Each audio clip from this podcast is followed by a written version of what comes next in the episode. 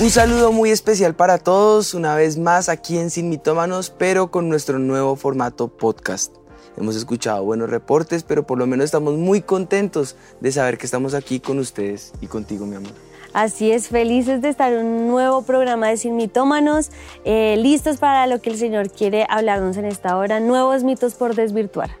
Un nuevo reto, un nuevo formato, pero esta semana es bien especial. Estamos celebrando Semana Santa y estamos recordando no solamente la semana de la pasión en donde mi Jesús refleja todo lo que hizo por nosotros y yo creo que en los evangelios algo que es muy precioso en la, semana de la pasión es ver cómo el tono del mensaje en, la en, en los evangelios se vuelve un poco más denso, porque nos va llevando cada vez a ese momento de entrega de mi Jesús en la cruz. Y eso es justo lo que celebramos, la muerte de mi Jesús pero lo que celebramos y lo que anunciamos es que Él no quedó en la cruz. Él resucitó y Él vive y en su muerte y vida hay esperanza para nosotros los hijos de Dios. Así que en Simitómanos también celebramos esta Semana Santa, en este jueves santo, listos para hablar un poco, yo creo que hoy son varias cosas, ¿no? Las que queremos tocar.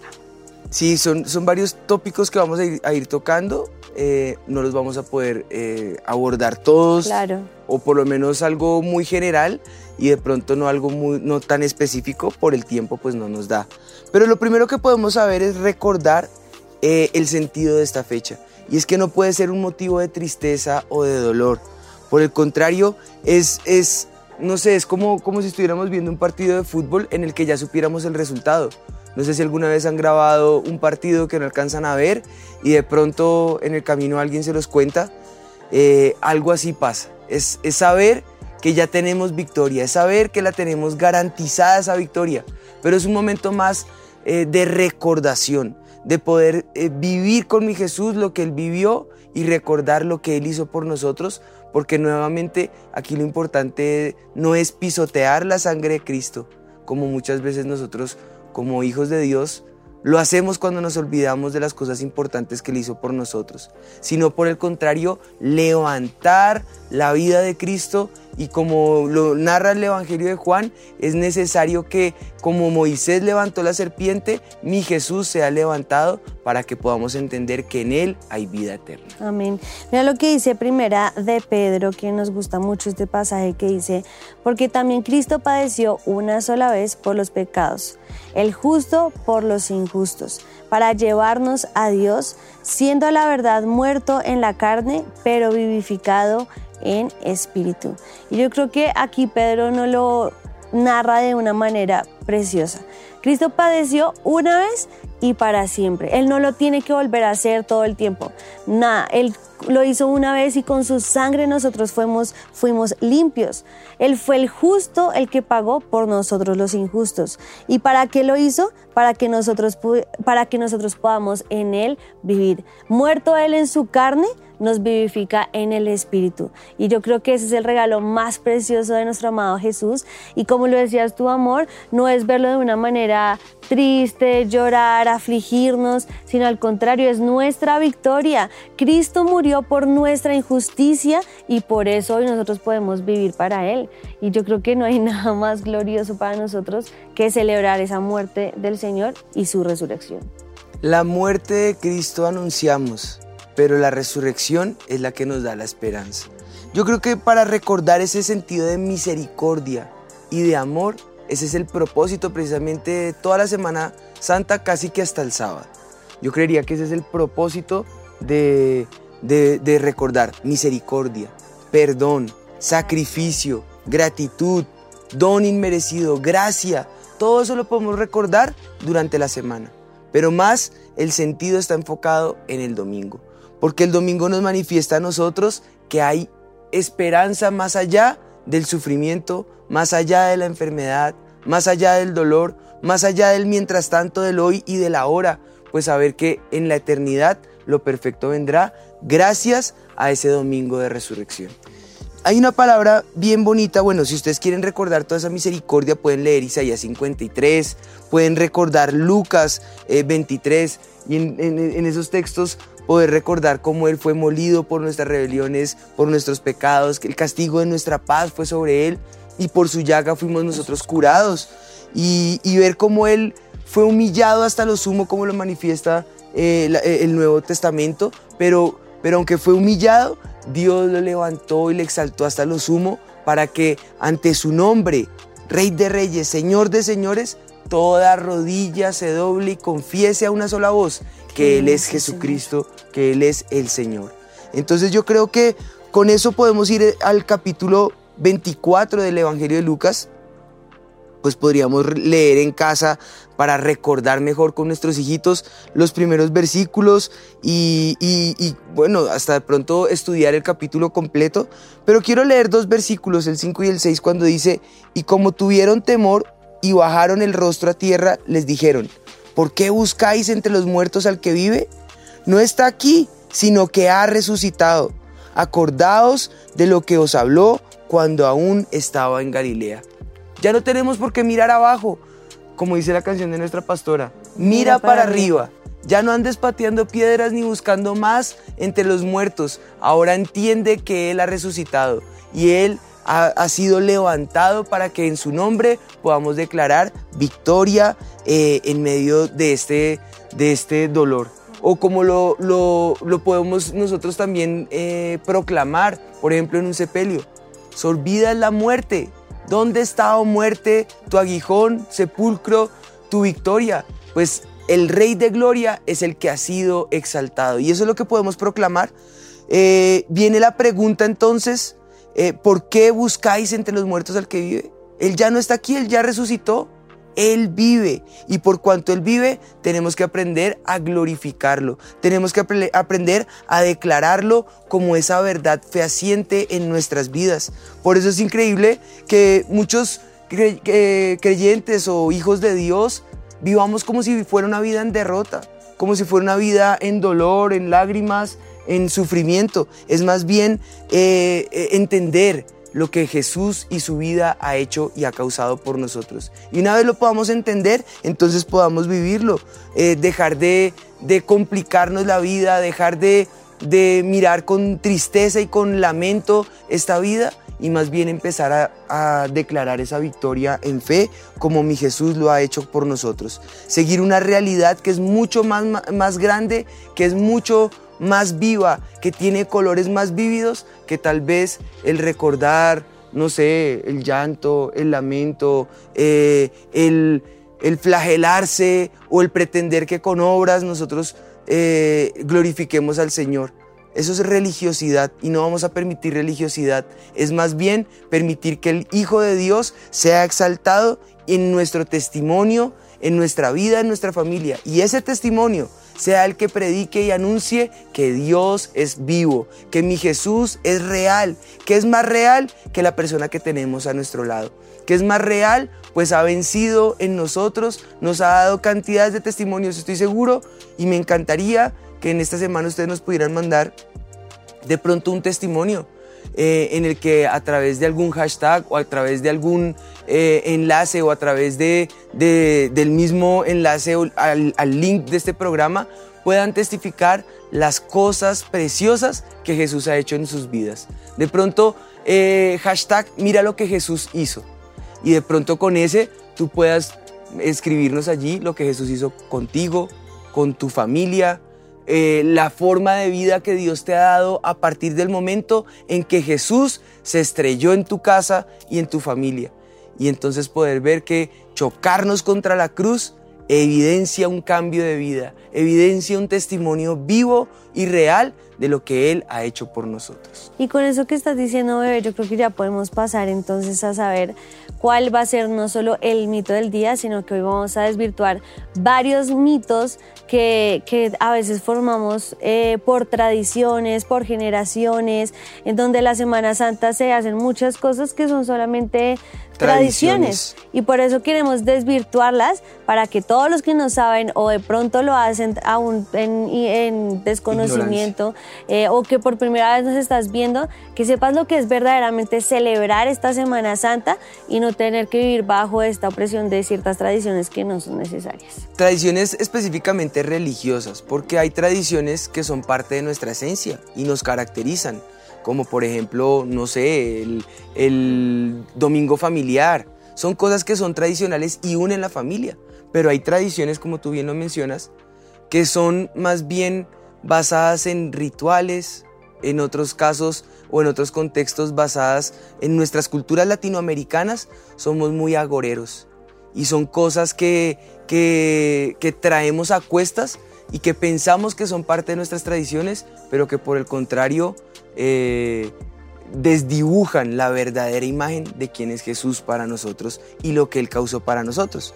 Entonces, como hemos visto varias, quisimos hacer una serie de varios mitos que se han hecho alrededor de esta celebración de la Semana Santa y lo que podría en realidad significar para nosotros, cuáles de ellas son hasta graciosas, cuáles no valen la pena. Yo quisiera arrancar con la primera. Dice, eh, va en contra de nuestra fe. Bueno, aclaro, esto ha sido tomado aún de los comentarios que ustedes nos han escrito. Porque muchos nos han escrito allí, ay, pastor, en mi casa hacemos esto. ¿Qué opina usted de esto? Entonces, este es uno de esos comentarios. Va en contra de la fe consumir carne de res y de cerdo los viernes de la época de la cuaresma, comprendida entre el miércoles de ceniza y el domingo de resurrección. Y nosotros no vamos a responder qué creemos, opinamos nosotros, sino qué dice la Biblia acerca de estos mitos. Eso me gusta más. Como siempre lo hacemos. No importa qué opina Juaniana, sino qué dice la palabra de Dios acerca de estos mitos. Y acerca de esto dice Mateo 15:11, no lo que entra en la boca contamina al hombre, mas lo que sale de la boca, esto contamina al hombre. Y el contexto de este pasaje es precisamente qué comían, cómo lo comían, si se lavaban las manos, si no se la lavaban, las tradiciones que estaban girando en torno a este pasaje, pasaje específicamente, nos dejan saber que Jesús dice, no importa lo que consumimos, sino lo que sale de nuestra boca es lo que verdaderamente contamina. Comer carne de cerdo, carne de res los viernes durante esa cuaresma, pues no tiene absolutamente nada de malo. Digamos que es irrelevante, en que es irrelevante. Exactamente, porque también depende mucho de nuestro corazón, con qué intención lo hacemos. Si lo haces para el Señor, también está bien hacerlo para el Señor. Si lo haces porque es la tradición, pues ahí es donde de pronto uno dice, no es necesario hacerlo es irrelevante para, para celebrar esa Semana Santa y esa, ese, ese momento de lo que hemos venido a hablar. Entonces, que pueden comer pescado, sí, que pueden comer carne también, pueden comer cerdo también. Digamos que no es necesario centrarnos en esos detalles de qué se come o no, que no se come en Semana Santa. Para algunos será cultural, para otros será recordación, para otros será glorificar el nombre del Señor, para otros simplemente será cohibirse de hacerlo, porque es, no sé, un ayuno que quieren hacer eh, en, casa. Para otros de pronto será por salud. Yo, yo tengo familiares cercanos que no comen cerdo por temas de salud. Sí. Entonces, porque nos pues van a hallar de bichos la cabeza gripe porcina. bueno, pues, el, segundo todo esto Suena bien interesante, pero nuevamente no es irrelevante. No, el segundo mito. El Viernes Santo, los padres y abuelos daban azotes a sus hijos y nietos en nombre del Padre, del Hijo y el Espíritu Santo como una forma de ayudar a Jesús en la cruz. que por favor no me vayan a azotar. Ay, no, terrible. No, qué recordación tan horrible. Yo me voy nuevamente, ¿qué importa lo que pensemos o lo que digamos nosotros? ¿Qué dice la palabra del Señor? Y me gusta Hechos 10:10, lo voy a leer en la versión TLA, traducción al lenguaje actual. Dice, Dios no, nos eligió, corrijo, Dios nos eligió porque Jesucristo obedeció sus órdenes al morir en la cruz y ofreció su cuerpo como sacrificio una sola vez y para siempre. Él ya lo hizo todo. Y Él lo hizo, como dice la canción última de la pastora, todo lo hizo bien. Ya lo hizo. Hizo perfecto lo que Él tenía que hacer. Obedeció hasta la muerte y muerte de cruz. Y lo hizo por amor a nosotros. Él, el justo, por los injustos, para que nosotros fuésemos glorificados. Lo hizo porque no había manera en que nosotros pudiéramos llegar a, ser glorificados, ni había manera en que nosotros fuésemos perdonados por acciones propias. Se requería de uno sin mancha, el Cordero sin mancha, el Hijo de Dios sin pecado, que pagara por nosotros. Entonces, si Él ya lo hizo, ¿qué cosas podemos hacer nosotros para salvarnos? Ninguna. Él ya lo pagó todo, Él ya lo sufrió todo. Lo que podemos nosotros hacer es no pisotear la sangre de Cristo. Lo mencioné al comienzo como una idea, pero quiero explicarte ahora qué es pisotear la sangre de Cristo. Es tomar por barata la obra de Él en la cruz. Esto es menospreciar todo lo que Él hizo en la cruz con nuestras acciones, con nuestros delitos, con nuestros pecados, con nuestra concupiscencia, con nuestra carne. Es más bien recordar lo que Él hizo y tenerlo por digno y por santo que jamás querramos volver a ser según la primera naturaleza, según el viejo hombre, según eh, eh, en la carne o el pecado que fuimos tal vez concebidos o vivíamos en la manera de vida anterior de conocer a Jesús. Es querer volver a esos inicios. Eso sería pisotear la sangre de Cristo. Entonces en lugar de flagelarte, en lugar de castigarte, recuerda lo que Jesús hizo y que nada en tu vida estropee la obra preciosa que Él hizo.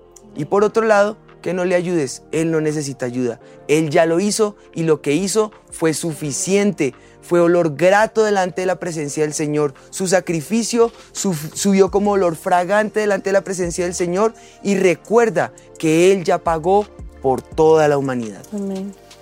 Amén. Bueno, sigue, sigue otro, otro, otro más, ¿no? Dice, las familias tenían la costumbre de ayunar durante las 24 horas del día del Viernes Santo. Solo los niños podían comer un poco de pan y un poco de agua. Bueno, con respecto a esto, la palabra de Dios dice en Mateo 6:16, cuando ayunéis, no seáis austeros como los hipócritas, porque ellos demudan sus rostros para mostrar a los hombres que ayunan. De cierto os digo que ya tienen su recompensa. Si ayunamos porque es la obligación, la tradición lo que manda, pues no vamos a tener la recompensa más de saber que todos van a decirte, ay, muy bien, estás ayunando, lo estás haciendo muy bien, porque es Semana Santa y tenías que hacerlo. No, cuando ayunemos, ayunémoslo de, ayunemos de corazón, ayunemos con un propósito, ayunemos por una oración en familia, por una petición especial. Claro que el ayuno, es un arma espiritual que el Señor nos ha dado muy importante y que la podemos utilizar en cualquier momento, pero no lo, no lo hagas para que otros te digan y te dan con cara de pobrecito y duraste todo el viernes de el viernes eh, em, santo, ayunando y porque era la muerte del Señor y estuviste triste y no comiste nada y no, no lo hagamos por eso, hagámoslo de corazón cuando de verdad queremos hacerlo como un arma espiritual. Pero de resto tendríamos la recompensa de decir, bueno, aguantó hambre, más o menos eh, es más que un ayuno. Sí, eso es más que un ayuno. Entonces, si lo hacemos, hagámoslo de corazón. Que sea la motivación adecuada la que te lleve a orar de esa forma, ¿no? ¿Qué sigue? Bueno, el siguiente dice, eh, dice que se decía que durante jueves y viernes santo, este de pronto me gustaría, no mentira, nadie se podía bañar, pues al hacerlo caían en pecado y el castigo sería volverse un pescado. ¿Volverse un pescado? Miren, es lo que les digo que son, son mezclas de tradiciones con, con, con agüeros, con no sé, con leyendas, con Claro que no bañarse durante dos días, pues rico. No, sí, pero te vas a volver un pescado.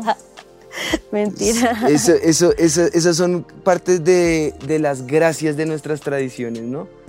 Eh, yo creo que más bien les recomiendo que lleguen bien bañaditos, bien limpiecitos delante de la presencia del Señor. Sí. Y que el viernes más bien podamos ir a celebrar juntos que aún con todo lo que, lo que vistamos, lo que nos pongamos, sea una honra, sea una exaltación al Hijo de Dios por lo que Él ha hecho por nosotros. Creo que no hay mucho que decir al respecto, ¿no? Exacto. Es más entender que puede sonar chistoso, pero que en realidad eh, se trata de algo que es permanente, es algo que no vivimos eh, según una religión o según un ritual, sino más bien un estilo de vida que nosotros llevamos, en donde no vamos pegados a manías, pegados a, a tradiciones, sino a lo que en realidad importa, que es poder glorificar el nombre del Señor.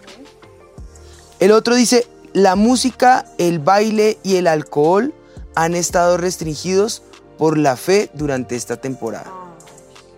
El alcohol sí. no mentiras. Pues aquí lo que pasa es que, ¿qué es lo chistoso de esto? Y es que la gente cree que por no hacerlo esa semana ya se volvió más santo, pues porque no, no bailó, no tomó, no hizo esas cosas esta semana y la verdad pues de eso no se trata. El que peca y reza empata más Más o menos, pero de eso no se trata. La, el cristianismo no es una, una tradición, religión, cosas específicas que hacer para lograr tu salvación. ¿No? Es un estilo de vida en donde si yo dejo de tomar, de bailar, de escuchar música secular, lo hago es porque de todo corazón lo decidí y sé que eso no, en mi corazón siento que no le agrada al Señor y no lo hago solo por la Semana Santa para sentirme menos pecador, ¿no? Es mi decisión y es como yo lo debo hacer todos los días, es mi estilo de vida y no por una semanita dejarlo de hacer. Primera lo que, lo que Pablo le, le criticó a Pedro en su momento Digo, si comes o dejas de comer, no lo hagas delante de unos sí, delante de otros no, porque eso es hipocresía. Creo que tiene que ver más con el corazón, de saber que, como lo decías ahorita, es más un estilo de vida en el que tienes que ser coherente, consecuente y no, puede, no puedes variarlo solamente porque es que esta semana recuerdo al Señor y ya luego ya me olvido de Él. Así dice primera de Pedro 1.14. Dice, que como, eh, bueno, como hijos obedientes no os conforméis a los deseos que antes teníais estando en vuestra ignorancia, sino como aquel que os llamó es santo, sed también vosotros santos en, toda, vuestra manera. No solo la Semana Santa, Exactamente. En toda. Porque escrito está, sed santos como porque yo soy santo. Así que la santidad no se demuestra un día, una semana, un momento, sino en todo momento. Es nuestra manera de vivir, querer procurar esa santidad que vemos en nuestro amado Señor. Y para dejar muy claro, no alcohol, no alcohol.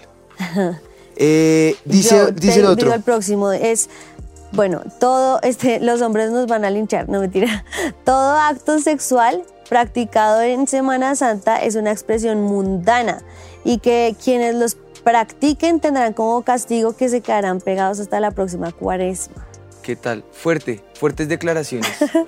eh, ahí hay una cantidad de cosas que, a ver, vámonos a lo que dice la palabra del Señor. La primera carta de Corintios 7:5 para los casados dice lo siguiente, no os neguéis el uno al otro a no ser por algún tiempo de mutuo consentimiento, para ocuparos sosegadamente en la oración y volved a juntarnos en uno, para que no os tiente Satanás a causa de vuestra incontinencia.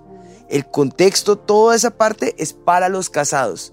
Lo que el marido tiene que hacer por su esposa, lo que la esposa tiene que hacer por su marido, y ese es el contexto en el que en conjunto, en común acuerdo, se llega a un tiempo como cuando, no sé, me imagino que van a dar un regalo de cumpleaños a alguien y quieren tener algo especial, pues se ponen de acuerdo, no puede él llegar, tarán, gasté tanta plata y de pronto ella salir sorprendida porque había de pronto que pagar el arriendo, la administración y quedarse sorprendida porque el marido no contó con ella. Pues bueno, este es uno de esos acuerdos en donde en conjunto se separan para consagrarse, pero inmediatamente se acaba ese momento, vuelven a juntarse en uno para que Satanás no, entre a destruir un hogar. Nuevamente, yo creo que más que cohibirse o el mito de eh, quedarán pegados hasta la siguiente cuaresma, pues esos son tradiciones y rituales y, leyendas y mitos que hay detrás de todo, toda la, la, cultura de la Semana Santa, nuestras tradiciones latinoamericanas, que no son verdad. Lo que es cierto acá es que es un tiempo donde dedicamos de corazón nuestra vida al Señor con o sin relación sexual dentro del orden matrimonial y dentro del deleite de la pareja casada, eh, eso ya eso es eh, ajeno. Si estás fuera del matrimonio, ni, ni, siquiera pienses esto, obvia este, este comentario, porque ni en Semana Santa ni en ningún contexto vas a tener la bendición de parte del cielo, sería un desorden. Y eso es otro programa. Exactamente. Entonces ya pasando un poco los mitos, Bebé, ¿qué hacemos entonces nosotros en Semana Santa? Hacemos de todo, celebramos y recordamos que Cristo Jesús es el Rey y el Señor en nuestra familia. ¿Cómo lo hacemos nosotros?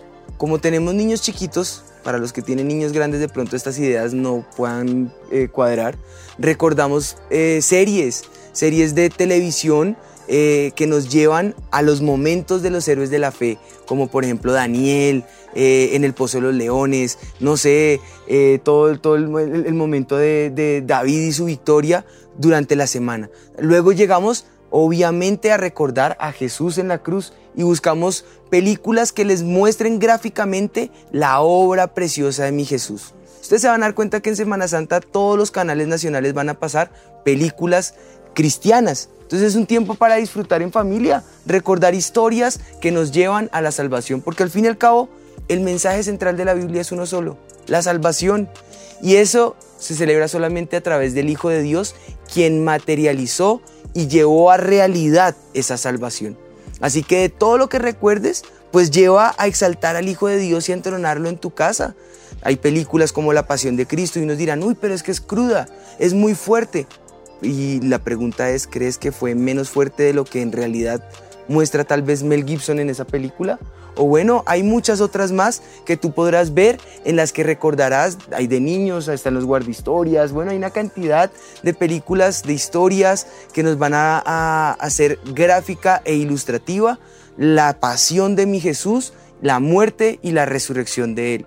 Así que yo creo que eso es lo más bonito, que cenemos, que celebremos, que disfrutemos en familia, que aún en el tiempo de descanso recordemos lo que Él ha hecho por nosotros, pero que de todas las maneras, nuevamente recuerdo lo que dice el apóstol Juan, levantemos como Moisés levantó la serpiente en el desierto, levantemos al Hijo de Dios para que todo aquel que en Él cree no se pierda, sino que tenga vida eterna. Y ya en el sentido de iglesia, pues siempre celebramos Viernes Santo y Domingo Santo en la iglesia con una fiesta. De hecho, recordemos los horarios. Eh, bueno, los horarios de los viernes a las 3 de la tarde cambia por lo que es festivo y los domingos 8 y 10 y 30 de la mañana para que se conecten si no están aquí en Bogotá y puedan acompañarnos en esta celebración también eh, de Semana Para que vayan con las familias. Si no están en Bogotá, eh, los de Bogotá, claro. Sí, si estás en, en Bogotá o en alguna de nuestras sedes, salgan, vayan si tuvimos el tiempo para estar con la familia, ¿cómo no vamos a tener el tiempo para ir a la iglesia y celebrar? Así que vamos allá en familia, que de hecho hasta hay unos musicales hermosísimos y unas sorpresas preciosísimas que vamos a tener allí para honrar y conmemorar la obra de mi Jesús, tanto en la cruz como en la resurrección, y poder celebrar. Entonces, si hubo un pequeño cambio en el horario. Normalmente nuestros servicios son a las 7 de la noche, pero este viernes, para poder tener mejor tiempo, eh, y no cortar también las cenas que todos hemos preparado. Eh, este viernes va a ser a las 3 de la tarde. Es el único cambio. El resto de horarios quedan igual, creo. Sí. Perfecto. Bueno, yo creo que para cerrar es recordar lo más importante para nosotros resaltar en este programa y es el amor del Señor Jesús en la cruz, como Él se entregó todo por nosotros, se entregó hasta la última gota de sangre, decidió bajar de ser el Hijo de Dios allí en el cielo y tener que estar aquí en la tierra, seguir siendo Hijo de Dios, pero tener que volverse también 100% hombre, sufrir todos nuestros pecados por amor a que podamos vivir para Él nosotros. Así que yo creo que eh, esta semana, así como decimos, reúnanse en familia, compartan, cenen, todo lo que hagan, pero que todo gire a que juntos podamos recordar, celebrar y entronar a nuestro amado Jesús. Y por último, algo que este, eh, en este tiempo el pastor nos ha pedido es que recordemos como mejor día el domingo. Porque normalmente la tradición precisamente nos ha llevado a seguir dejando a Jesús en la cruz. Él no se quedó en la cruz, Él resucitó. Así que podemos declarar Maranata, Cristo vuelve, Él vive, Él, Él, resucitó, Él prometió que volvería por nosotros, Él está vivo. En este momento celebramos su victoria en la cruz y que Él no solamente quedó allí en derrota, sino que Él vive. Nuestra fe es viva. Nuestra fe está anclada en la palabra de Dios, es viva y es eficaz. Así que, pues la pregunta más importante que creo que nos podemos hacer en este momento es, ¿ya Jesús nació en tu corazón? ¿Jesús es vivo y real en tu vida? ¿Jesús quedó allí como? ¿En una cruz? ¿En una tradición? en un recuerdo, en un momento, o Él ha resucitado en ti. Te ha llevado a que su muerte y resurrección te haga entender que en Él tienes la potestad de pasar de muerte a vida eterna. Eso solamente lo logras cuando tú reconoces que Jesús es el Hijo de Dios. El que tiene al Hijo tiene la vida, el que no tiene al Hijo de Dios no tiene la vida eterna. Así que es el momento para asegurarnos que Él viva en nuestro corazón, que tengamos vida en su nombre y que en su nombre podamos disfrutar un día de esa vida eterna. Si aún no estás seguro de tu salvación, quisiéramos orar en este momento y que juntos pudiéramos recordar el centro de nuestra vida, de nuestra casa, de nuestra familia, de nuestra adoración y de nuestro corazón, es el Hijo de Dios entronado en nuestras vidas. Si estás listo, cierra allí tus ojos y haz conmigo esta oración. Di, Señor Jesús, te necesitamos. Te necesitamos. Te invito a mi corazón. Te invito a mi corazón. Para que vivas en mi, para corazón. Que vivas en mi corazón. Te pido que me transformes. Te pido que me transformes. Me cambies. Me cambies. Me hagas una nueva creación. hagas una nueva creación. Y pueda entender que en ti Y pueda entender que en ti tengo una nueva oportunidad. tengo una nueva oportunidad. Soy tu hijo Soy tu hijo. o tu hija. o tu hija. Y yo declaro en el nombre de Jesús yo declaro en el nombre de Jesús. vida en tu nombre. Vida en tu nombre. Vuelvo a nacer en ti Vuelvo a nacer en ti. y declaro que soy tu hijo. Y declaro que soy tu hijo. Lávame con tu sangre preciosa Lávame con tu sangre y anota preciosa. mi nombre en el libro Y de la vida anota mi eterna. nombre en el libro de la vida eterna. No lo borres No jamás. lo borres jamás. Ayúdame a ser fiel a ti Ayúdame a ser fiel a y a ti tu palabra y a tu palabra por el resto de por mis el resto de días. mis días. Padre, también oramos en esta hora por todos aquellos que están conectados. Que en este momento seas tú levantando esa fe en nuestro corazón, avivando esa fe en nuestra vida, Señor. Que tal vez las cosas que hemos hecho en algún momento pisotean lo que tú hiciste por nosotros, Señor, o desdibujan tu imagen, o nos hacen olvidar lo que tú eres en nosotros, Señor. Pero hoy declaro, Espíritu de Dios, que tu imagen en nosotros se levanta, se hace viva y real la recordación tuya en nuestras vidas. Lo que tú has hecho por más de dos mil años, Señor, que miles y cientos de miles de, millones de personas hemos creído que tú eres el Hijo de Dios. Hoy podamos glorificar tu nombre y recordar que tú no mo- moriste solamente en la cruz, sino que en tu muerte y resurrección hay vida, que tú estás vivo. Y hoy declaramos que vives en nuestro corazón, en el nombre de Jesús, Señor. Gracias te damos, Señor, por tu amor, tu gracia y misericordia. Que podemos juntos esta semana declarar que tú eres nuestro Dios, que tú no te quedaste allí en la cruz, Señor, sino que nuestra victoria es saber que volverás un día como Rey de Reyes y Señor de Señores, que diste todo por nosotros y ahora nosotros queremos vivir para ti, Señor, honrar tu sacrificio en la cruz y decirte, amado Jesús, gracias. Gracias por tu sacrificio, gracias por obedecer hasta la muerte y poder en ti encontrar esa salvación y esa vida eterna y esa resurrección que es nuestra victoria en el nombre de Jesús. Amén. Amén. Yo creo que podemos declarar que su dolor fue nuestra ganancia, que su muerte fue nuestra vida y su resurrección nuestra victoria. Así que con eso, hoy podemos recordarles viernes, servicio 3 de la tarde, domingos 8 o 10 y media de la mañana. Y no te olvides, nos vemos en 8 días para continuar disfrutando de estos formatos sin mitómanos podcast. Esto fue Sin Mitómanos. Dios te bendiga.